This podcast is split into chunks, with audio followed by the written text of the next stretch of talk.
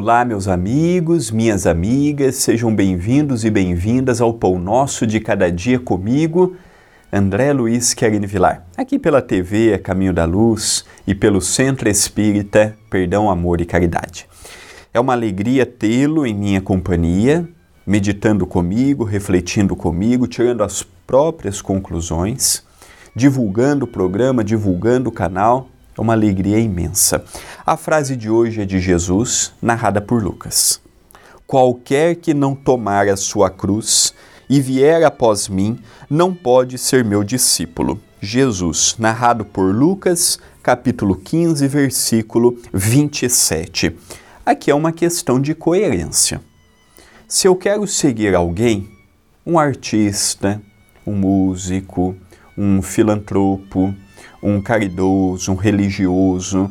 Naturalmente que quando eu me proponho a ser discípulo dele ou dela, eu vou seguir os passos que aquela pessoa trilhou, aquilo que me chama a atenção. Então, tem pessoas que acompanham determinados artistas, então se vestem como aqueles artistas, arrumam o cabelo como eles arrumam. Tem personagens em novelas que tomam proporções a nível nacional e as pessoas procuram seguir o mesmo estilo daquele personagem. Agora vamos trazer para o âmbito do cristianismo. Jesus, ele nos deixou normas morais por forma de frases.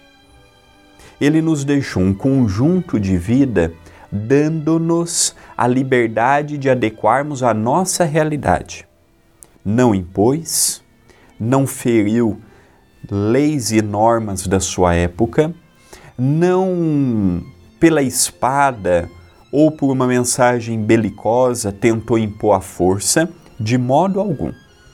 Agora, o que nós não podemos é seguir o Cristo como temos seguido.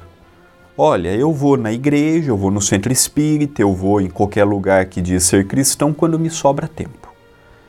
Se eu fizer isso no meu trabalho, na terceira vez depois da advertência é mandado embora por justa causa.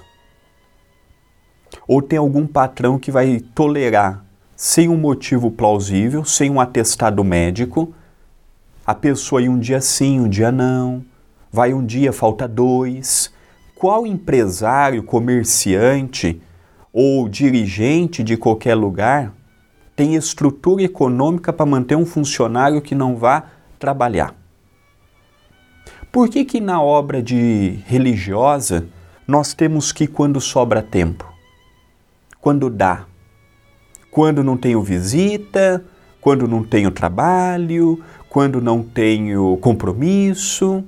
Por que, que nós marcamos os nossos compromissos sempre para o horário que nós não estamos trabalhando? Porque nós temos um dever no trabalho. Por que, que nós levamos o campo religioso flauteando?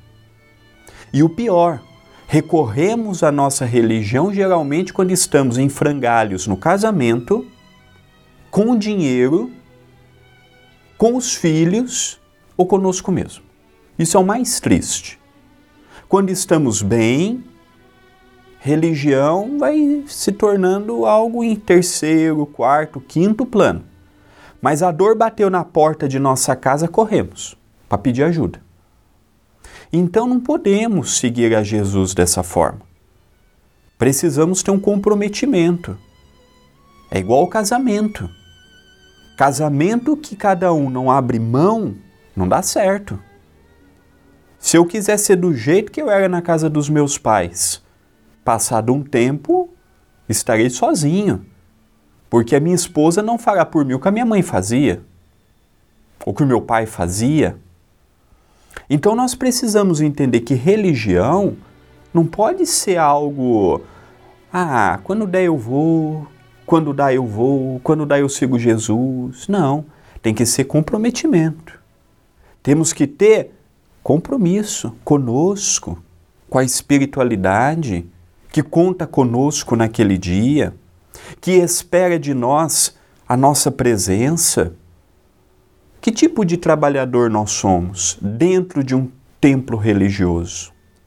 Então, se queremos seguir Jesus, Jesus já nos alertava: deixe e siga-me. vai manter seu casamento, vai manter sua família, vai manter sua vida social, não precisa abolir de nada disso, mas assumir um compromisso, cumpra com fidelidade. Esta é uma mensagem de reflexão. Pensemos nisto, mas pensemos agora.